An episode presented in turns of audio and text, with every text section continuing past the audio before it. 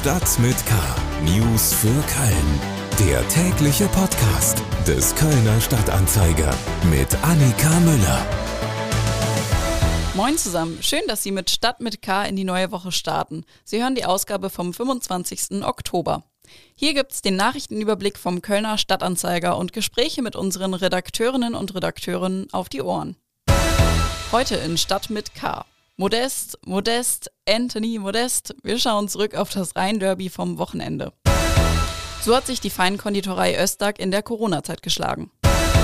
Und FDP-Politikerin Marie-Agnes Strack-Zimmermann bei den Wochentestern.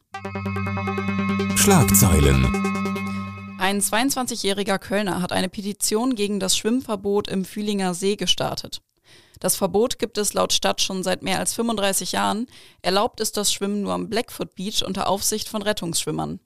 Das Sportamt habe dieses Verbot aber aufgrund einiger Badeunfälle wieder in den Fokus gerückt. Vorhandene Schilder wurden ergänzt und Infozettel verteilt. Felix Scherf findet, dass die Stadt eher auf gute Bäder und Schwimmunterricht setzen sollte. Seine Petition an Oberbürgermeisterin Henriette Reker hat am Montagmittag bereits über 1600 Unterstützende gesammelt. Zum Finale der zehnten Höhle der Löwen-Staffel bei Vox wollen am Montagabend gleich zwei Kölner Startups die fünf Investorinnen und Investoren von ihrem Geschäftsmodell überzeugen. Katrin Klein von ColorSafe präsentiert eine blaue Seife, die anzeigt, ob man sich lückenlos die Hände eingeseift hat oder ob noch nachgeseift werden muss. Und Steve Müller stellt am Montagabend sein Kochsystem DeVoc vor. Nach monatelanger Sperrung aufgrund von Schäden durch die Juliflut werden auch die letzten Abschnitte der B265 in Erftstadt am Dienstag wieder freigegeben. In der Folgezeit sind zwar noch vereinzelt Arbeiten neben der Straße notwendig, dafür sei allerdings keine Sperrung der Straße notwendig. Mit der Freigabe der B265 wird sich auch die Verkehrslage im gesamten Kreis wieder deutlich beruhigen. Seit der Sperrung waren viele Lkw und Autofahrer auf die engen Straßen der umliegenden Dörfer ausgewichen. Lange Staus waren häufig die Folge. Weiter geht's mit den Themen, die wir etwas näher beleuchten wollen. Sport. Am Sonntag sind der erste FC Köln und Bayer 04 Leverkusen im Rhein-Energiestadion aufeinander getroffen. Nach einem 0-2 Rückstand holten die Geißböcke noch zu einem 2-2 auf. Man kann also sagen, dass es wohl ein spannendes Spiel war. Unser Sportredakteur Frank Negele war im Stadion und sitzt jetzt bei mir im Podcaststudio. Hallo Frank. Hallo, guten Tag. Wie war denn die Stimmung in Müngersdorf? Ja, es war ein, ein richtig schöner Fußballnachmittag. Also was äh, das drumherum anbetraf, Wetter, da fing es schon damit an und dann natürlich auch Kulisse, Spielverlauf, alles hat gepasst, vor allem aus Kölner Sicht. Du hast in einem Kommentar zum Spiel geschrieben, dass der Sieger des 2-2 der FC ist. Warum? Ja, das hat damit zu tun, einerseits, weil der FC ja schon sportlicher Außenseiter war. Bei Leverkusen ist ja in einem Segment äh, Europapokal, hat teure Mannschaft ähm, und äh, hohe Ziele. Der erste FC Köln hat andere äh, Ambitionen und wenn, wenn so ein Spiel unentschieden ausgeht, ist es ja eh immer äh, besser für den Außenseiter. Dazu kam natürlich der Spielverlauf. Begann mit zwei schnellen Toren, 2 zu 0 für Leverkusen und alles deutete darauf hin, dass das Spiel sehr früh, sehr klar entschieden wurde. Und da dann nochmal zurückzukommen, ist äh, schon eine Leistung. Vor dem Spiel war ja auch das Supertalent Florian Wirz ein großes Thema. Der ist 2020 vom FC mhm. zu Bayer gewechselt. Wie hat er sich denn geschlagen? Ja, man konnte schon alles sehen, was ihn einfach ausmacht. In der ersten Halbzeit hat er überragende Momente gehabt, hat auch das 1 zu 0, glaube ich, äh, entscheidend mit vorbereitet. Und allerdings, als äh, Bayern 04 das Spiel dann entglitt, hatte er auch Probleme, äh, zu seinen äh, Szenen und Situationen zu kommen. War also nicht überragend, auch nicht äh, äh als Torschütze ähm, äh, erfolgreich. Allerdings konnte man wirklich ganz klar sehen, was für ein überragendes Talent er ist. Wo wir schon bei Einzelkritiken sind, äh, kann man Modest für dieses Derby als Retter des FC betiteln? Ja, natürlich, weil er hat die beiden Tore gemacht. Ähm, Tore sind immer das Schwierigste im Fußball und ähm, er hat vor allem das 2-2 mit dem aus dem Einwurf Kopfball weitergeleitet von Anderson. Er hat sich dann da weggestohlen, wie auch beim 1-2. Das kann man nur mit sehr viel Erfahrung und ähm, ja, hat er super gemacht. Sportredakteur Frank Negele über das Rhein-Derby am Wochenende. Einen ausführlichen Spielbericht und Einzelkritiken sowie weitere Informationen zum FC und auch zu Bayer Leverkusen finden Sie auf ksta.de. Gastro. Wie stehen Sie zu Baklava? Ich finde ja so ein oder zwei Stückchen zwischendurch schon sehr lecker, mehr geht dann aber auch nicht. Die Feinkonditorei Hasan Österk ist vor 35 Jahren als traditionelle türkische Bäckerei in der Kolbstraße in Mülheim gestartet. Mittlerweile ist Baklava dort aber nur eine von vielen Leckereien. Der Familienbetrieb hat sich mittlerweile auf Festtags- und Motivtorten spezialisiert. Martin Dovideit hat sich in unserem Wirtschaftspodcast Economy mit K mit der Geschäftsführerin Hülya Östak unterhalten. Im Gespräch geht es um die Übernahme des Geschäfts von ihrem Vater, der es hier als Einwanderer erster Generation ohne Sprachkenntnisse aufgebaut hat, über ihre Rolle als weibliche Unternehmerin im traditionell türkischen Umfeld, die Expansion des Geschäfts, Tortentrends und die Kolbstraße.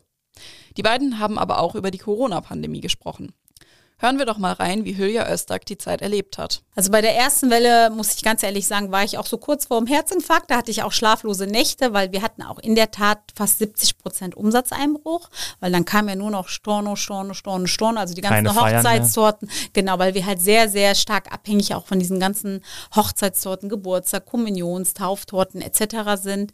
Ähm, dann kam wirklich, also ich glaube, 99 Prozent der Anrufe, die wir bekommen hatten, waren nur Stornierungen, Stornierungen, Stornierungen. Ne? So, dann haben wir halt fast alle Mitarbeiter auch in Kurzarbeit geschickt gehabt und man wusste ja nicht, was jetzt kommt, wie lange das gehen wird, etc. So, der März und April war wirklich, also ich hatte wirklich, ich glaube, keine Nacht ruhig geschlafen, weil man halt nicht wusste, wie das weitergeht. Ne? So, ja, dann kam der Mai und dann muss ich ganz ehrlich sagen, dass uns der türkische Fastenmonat Ramadan eigentlich gerettet hat, ne? Äh, weil da halt dann unheimlich viel Baklava gegessen wird und da hat man dann eigentlich auch gemerkt, dass die Leute sich irgendwie an die Situation gewöhnt haben und gemerkt haben, es muss irgendwie weitergehen und ich sag mal, gegessen wird immer. Die ganze Folge Economy mit K finden Sie auf allen gängigen Podcast-Plattformen und auf ksta.de slash podcast. Politik. In der aktuellen Episode unseres Wochentester-Podcasts mit Wolfgang Bosbach und Christian Rach ist die FDP-Politikerin Marie-Agnes Strack-Zimmermann zu Gast. Dabei ging es um die Koalitionsverhandlungen und auch ein derzeit heiß diskutiertes Thema, die Pendlerpauschale. Die Spritpreise liegen ja derzeit auf Rekordniveau. Besonders hart betroffen sind davon eben Pendler.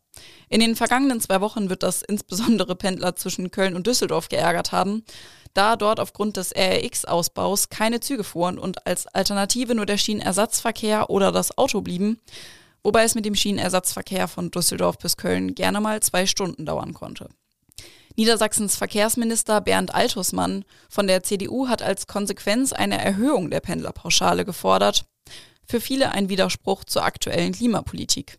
Im Sondierungspapier der SPD, Grünen und FDP wird als Sparmaßnahme, ich zitiere, der Abbau von überflüssigen, unwirksamen und klimaschädlichen Subventionen genannt.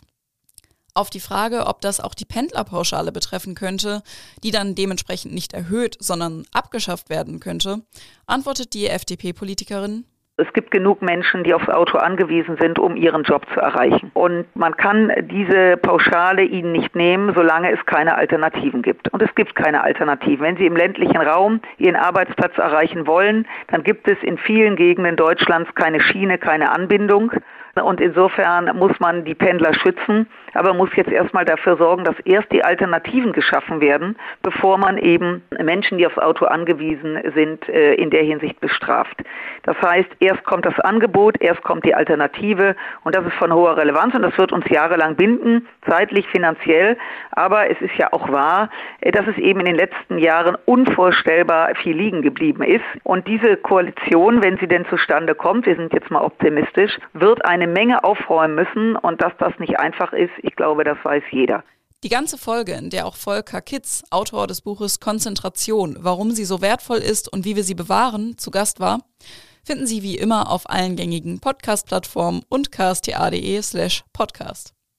Und schon sind wir wieder am Ende dieser Episode Stadt mit K angekommen. Mein Name ist Annika Müller. Ich freue mich, wenn Sie auch beim nächsten Mal wieder reinhören und wünsche Ihnen noch einen guten Start in die Woche. Bis bald! Stadt mit K. News für Köln. Der tägliche Podcast.